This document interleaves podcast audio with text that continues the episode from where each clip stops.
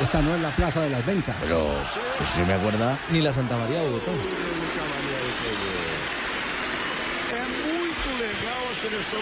Es muy chévere jugar a selección en Brasil, pero hay de estas cosas, es lo que dice Galbao Bueno. Cada que tomaba la pelota Chile era ole. Pero es que El ole no es de Brasil, es de Chile. Cada que, cada que la tenía Chile y hacía más de tres pases seguidos. Exactamente. Y cuando cogía Brasil la pelota, lo silbaban y lo gritaban. Y insultaban a Neymar.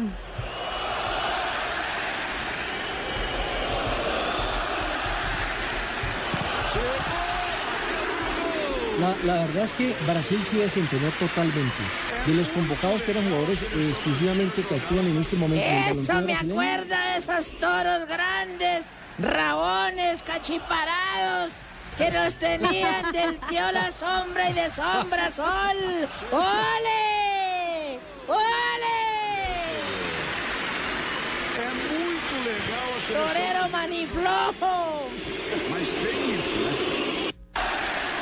Escaso de banderilla, de poca sangre a lidiar semejante animal. Quedé con una duda ayer, a ver si ustedes me, me- me ayudan a, a- a identificar, A resolver. a resolverla. Eh, según yo, pues, yo creo que uno tiene todo la- el derecho, uno que va al estadio y quiere que su selección juegue bien, Sí. a pues a gritar y a hacer ole y a favor de del que sea. Pero mi, mi pregunta es, ¿será que la gente está mal acostumbrada con la selección brasileña? Ocurre, ocurre con los grandes equipos del mundo. Fíjese, lo acabamos de decir, menos millones y más cojones lo que le gritaban los hinchas del Real Madrid al, al- al equipo en el aeropuerto de Múnich. Y mire lo que está pasando con el equipo que ha ganado cinco veces la Copa del Mundo, la selección que ha ganado cinco veces la Copa del Mundo. Y era un partido amistoso. ¿Ustedes imaginan cómo puede ser la presión cuando esté jugando ahora la Copa Confederaciones? Que no le salgan las cosas al equipo de Luis Felipe Escolar. Contra Inglaterra en el primer juego.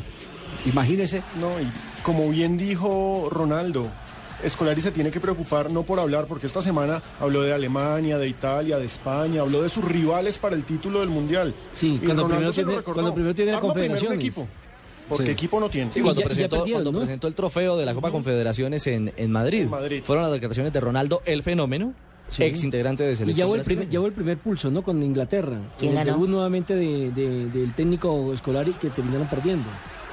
2-1. Lo, lo único, lo único que, que yo sé es que va a ser muy complicado. Va a ser muy complicado porque aquí sí ha cargado mucha, mucha pasión. Es muy distinto jugar una Copa del Mundo fuera de las fronteras brasileñas, donde cada uno es un técnico en potencia. En Brasil es un técnico en potencia, eh, el portero es un técnico en potencia, eh, el taxista es un técnico en potencia. Bueno, aquí no estamos muy lejos.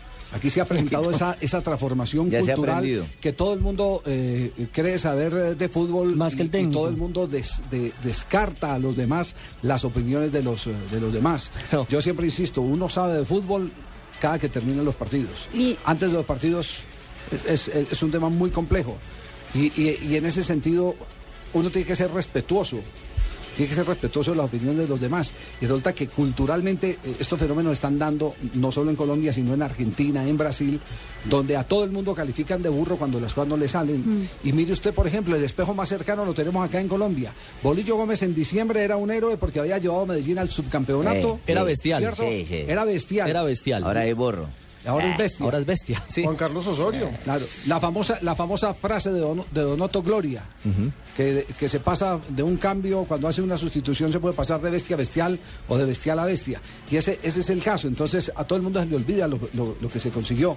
Por eso eh, ese, ese es el tema más eh, Brasil, difícil Javier- del fútbol, que es el que el, el fútbol convida al olvido. A la gente no le interesa si se ganó ayer, se interesa si se gana hoy. Y ese mismo lío lo está teniendo Hernán Torres con el conjunto de los millonarios. Sí, es cierto.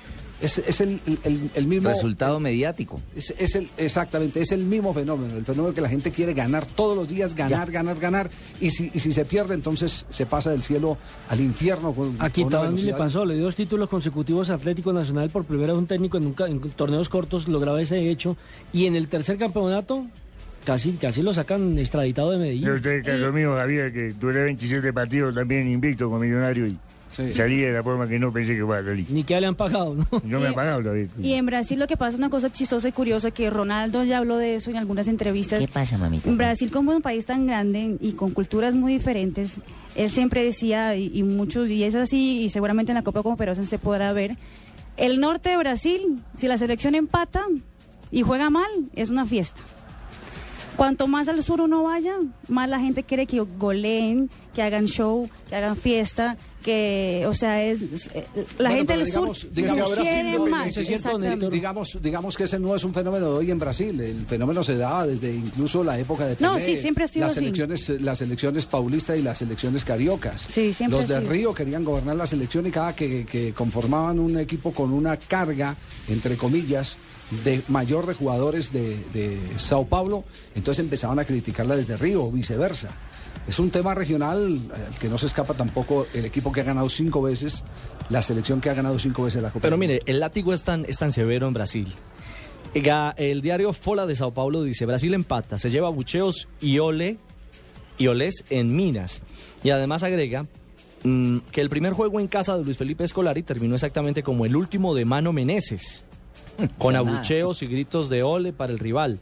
Además, el diario Correio Brasilense también dice, la afición presenció un espectáculo mediocre y asistió a un decepcionante empate. O Globo no se quedó atrás y tituló Ole, simplemente para referenciar lo que, lo que fue el tema. Mm, bueno, es decir, los titulares coinciden en todo, en el bendito látigo y en el Ole que ayer en Mineirao le cantaron en la cara a la selección de escolar. É muito legal a seleção brasileira jogar no Brasil. Mas tem isso, né? ¡Ole! ¡Ole! De esos toros que son para indulto, maniflojos, rabones caricortados. Rabones quedaron los. Nos vamos a voces y sonidos y volvemos en un instante para seguir compartiendo con ustedes esta tarde de Blog Deportivo en Blue Radio.